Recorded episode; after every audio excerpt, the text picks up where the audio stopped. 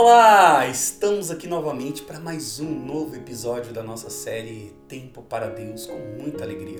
Eu sou Nando Mendes e seja muito bem-vindo, muito bem-vinda nesse nosso momento onde todos os dias nós lemos a palavra de Deus, um trecho do Evangelho, nós fazemos uma breve reflexão e depois, depois oramos. Pedimos a graça do Senhor sobre nós através da palavra. Em nome do Pai, do Filho e do Espírito Santo. Amém.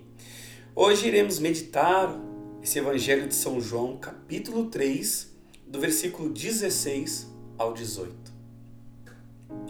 Com efeito, de tal modo Deus amou o mundo que lhe deu o seu Filho único, para que todo o que nele crê não pereça, mas tenha a vida eterna. Pois Deus não enviou o Filho ao mundo para condená-lo, mas para que o mundo seja salvo por ele. Quem nele crê não é condenado, mas quem não crê já está condenado, porque não crê no nome do Filho de Deus. Palavra da salvação, glória a vós, Senhor. Nós vamos meditar aqui sobre algo maravilhoso e também acredito que libertador. Tenho certeza que ao final desse vídeo Deus vai falar muito e vai fazer muito no seu coração, assim como está fazendo já no meu. Olha que interessante. Deus amou tanto o mundo que nos deu o seu filho. E ele não nos deu o seu filho para nos condenar. Aqui a gente está vendo um amor profundo do Pai pelo filho, e isso se dá no seu espírito. E aqui nós vemos também o amor profundo, filial do filho, que cumpre toda a sua missão com fidelidade a Deus. E esse filho que não vem como muitas vezes nós enxergamos, ou como dizem para nós, ou como as experiências muitas vezes que nós vivemos tão marcantes, tão profundas e até experiências ruins fazem com que nós até enxergamos Deus como um Deus carrasco, como um Deus castigador. Isso não é só conosco que acontece agora, mas já aconteceu lá atrás com o povo de Israel. Ou vocês pensam que não tiveram tantas pregações anteriormente, que nós até conhecemos, e até de profetas, palavras que foram ditas muitas vezes, que pessoas até se achegaram ao reino de Deus, mas por medo. Hoje, nos dias de hoje, acontece, acontece a mesma coisa. Existem linhas, até linhas de pregações, né? Mas vamos olhar para um lado muito diferente. Jesus mesmo Jesus, como é que ele revela Deus misericordioso para nós? Como é que Deus revela esse amor para nós? Nós já vimos em outro episódio anterior que Jesus ele vem revelar que o Pai nos ama, ou seja, ama a mim e a você de tal modo, como aqui agora, assim como ele amou Jesus. E aí a gente viu e ficou até constrangido, né? Mas como Deus pode me amar eu sendo tão pecador, tão falho? Aí basta a gente olhar para as atitudes para as palavras de Jesus. Com quem que Jesus andava e que era até criticado? Com os pecadores, né? Jesus andava com os, os pobres, com os marginalizados, né? Jesus andava com aqueles que mais precisavam, com os leprosos, ou seja, aqueles que eram tidos como uma maldição, aqueles que eram deixados às margens da sociedade, era aqueles que atraía o coração de Jesus. Ou seja, Jesus foi mesmo duro? E se Jesus foi essa face do Pai, esse revelador do Pai para nós, cabe a gente pensar numa coisa. Se nós tivermos a capacidade de enxergarmos a Deus, ou melhor, o amor de Deus, como Jesus nos ensinou, Basta então a gente olhar esses passos de Jesus, os ensinamentos dele, as atitudes dele, nós vamos ver que de fato o Pai nos ama. O Pai não é esse Pai castigador, esse Pai que acusa, não, mas é um Pai de misericórdia. Então, quanto mais nós tivermos essa capacidade, nós também teremos esse desejo profundo de querermos esse relacionamento com Deus e vamos melhorar cada dia mais. E é isso que nós vamos pedir já agora ao Espírito Santo. Vamos pedir para aprendermos com Jesus e para que Jesus, enviando sobre nós o seu Espírito Santo, possa curar o nosso coração. Curar o nosso coração pelas vezes que nós não entendemos a ação de Deus.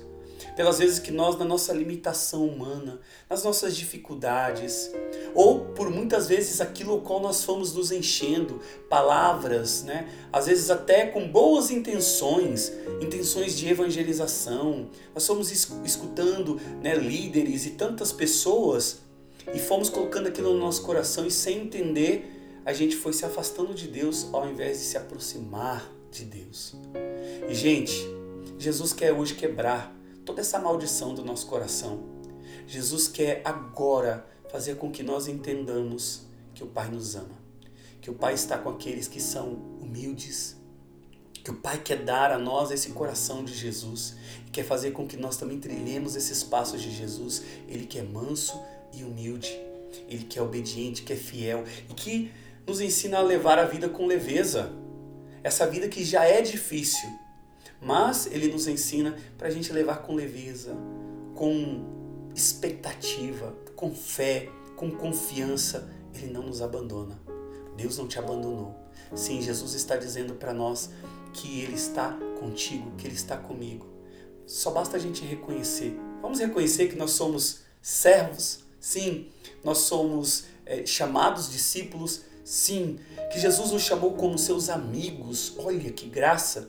Só que nós somos limitados, somos também pecadores, somos também muitas vezes aqueles que ao qual nós, ao invés de aceitarmos a luz que Jesus nos oferece, que é essa salvação, nós é que muitas vezes queremos as trevas com o nosso pecado, com a nossa revolta, com a nossa frieza de coração, quando nós julgamos o outro. Vamos pedir agora essa cura. Vai permitindo, porque cada vez que Jesus vai nos curando, nós vamos dando passos, nós vamos dando saltos, né? Como se fossem saltos mesmo de alegria. Né? Nós vamos conhecendo mais e mais esse coração do Pai que se inclina para nós. Sim, Jesus vai curando o nosso coração. Se você puder agora, feche os seus olhos. Se você puder ainda, coloca a mão no seu coração. Se você puder agora. Mas, aonde você estiver, Viva profundamente esse momento onde Jesus te visita, onde Jesus nos toca. Sim, é a palavra dele, ele não veio para te condenar. Não, não se condene. Não se condene pelo seu passado, por tudo aquilo que você viveu, ou por tudo aquilo que você ouviu, e não condene ninguém. Nesse momento agora só acolha as palavras de Jesus.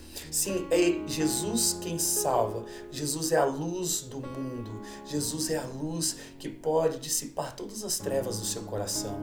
Sim, Senhor, vem sobre nós.